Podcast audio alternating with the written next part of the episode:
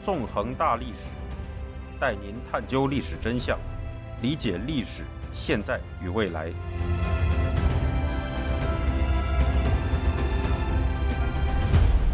大家好，欢迎大家收听《纵横大历史》，我是主持人孙成。今天我们将继续进行韩战系列节目，讲述第三十讲中共的收获上。在上一讲中，我们回顾了在韩战停战协定签署后，理论上仍然处于战争状态的朝鲜半岛上军事冲突的历史，点出了韩战的战事实际上仍然没有完全结束的事实。直到今天，北韩和韩国依然没有摆脱这场战争。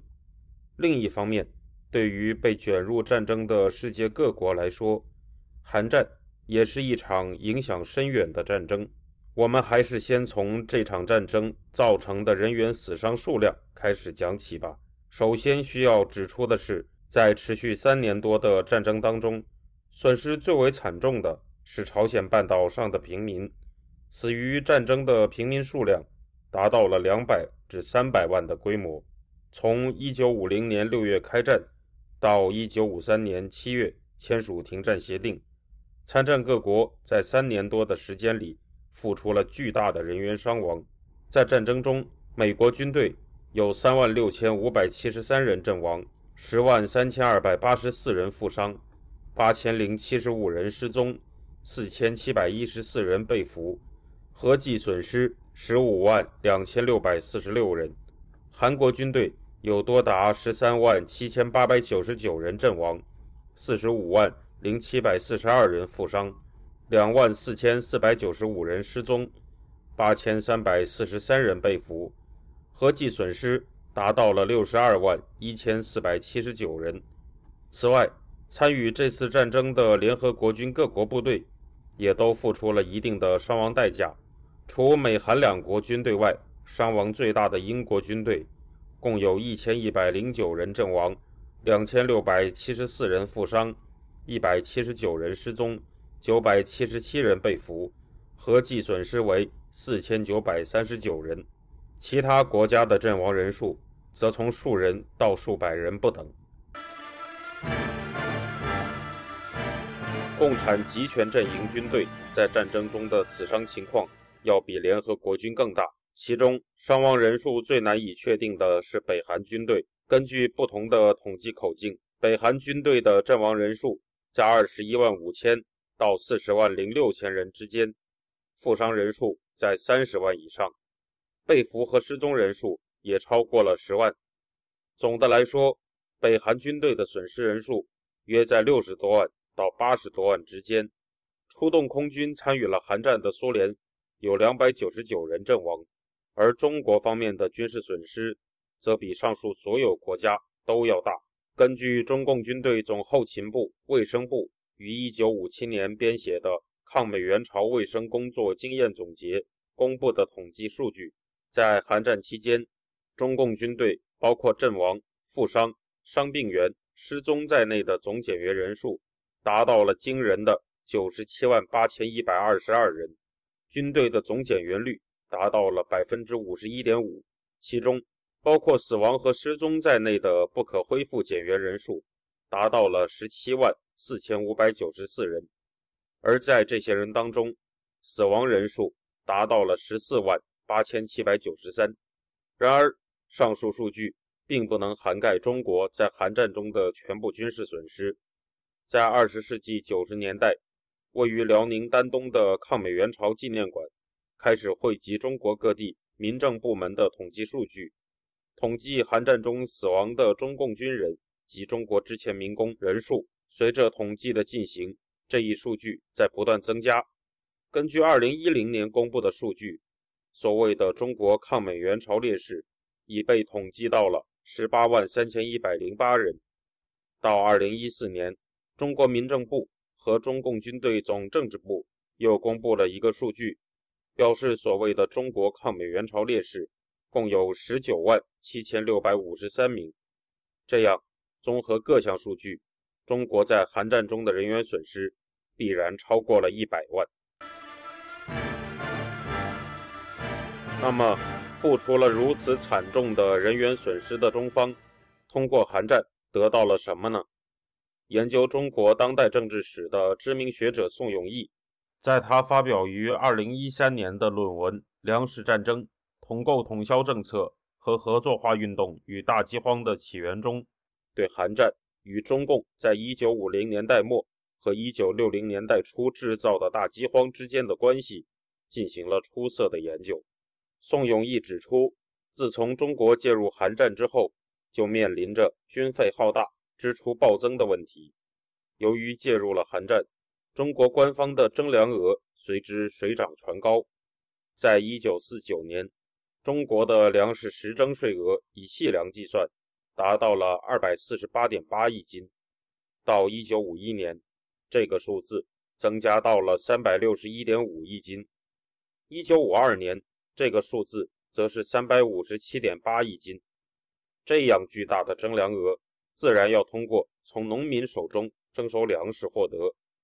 中共元老陈云对此曾在一九五零年十一月的一次会议上表示，为了满足征粮需求，需要请农民帮忙，还是多剥削农民。另一方面，通过韩战，中国的重工业体系开始以国防工业为重心。畸形的膨胀了起来，随之而来的则是城市人口在短时间内的迅猛增长。一九五三年，中国的城市人口达到了七千八百二十六万人，比一九四九年增加了两千零六十一万人。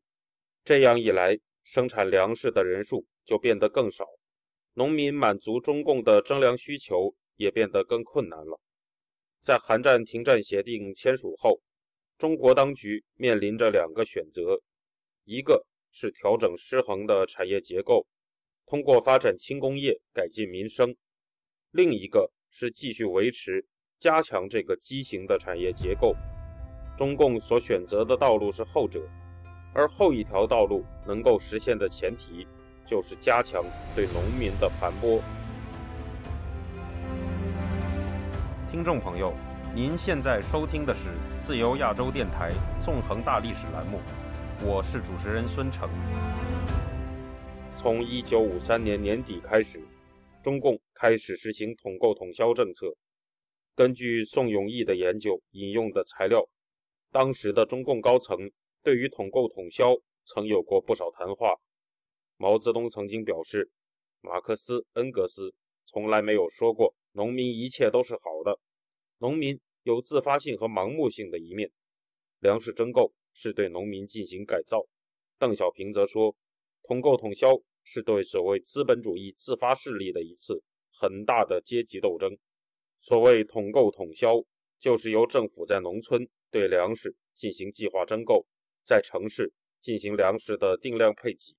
至于向农民统购多少粮食，则完全是由官方说了算的。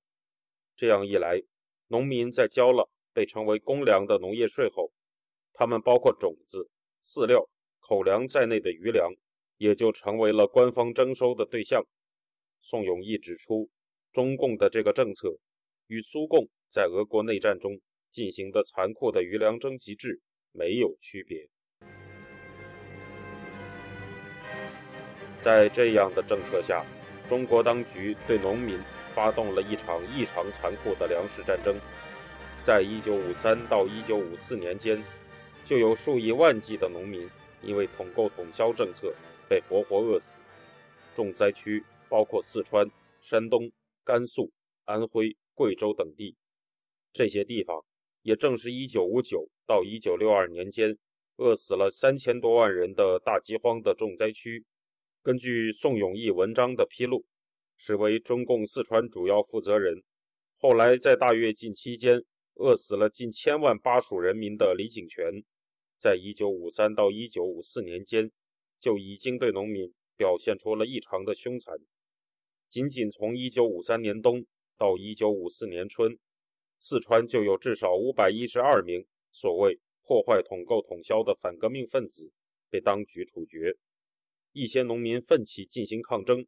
被李井泉定性成了地主、富农反革命的破坏活动，许多人被关押、逮捕、杀害。在统购统销政策的重灾区，许多农民因为抗拒干部的强迫卖粮，遭到了殴打、绑吊和挨冻等等刑罚。在许多地方都出现了农民被饿死或者自杀、被中共干部打死的情况。除此之外，中共也在1953到1955年间，在农村展开了声势浩大的合作化运动，把1.1亿户农民组织到了约100万个农业合作社当中。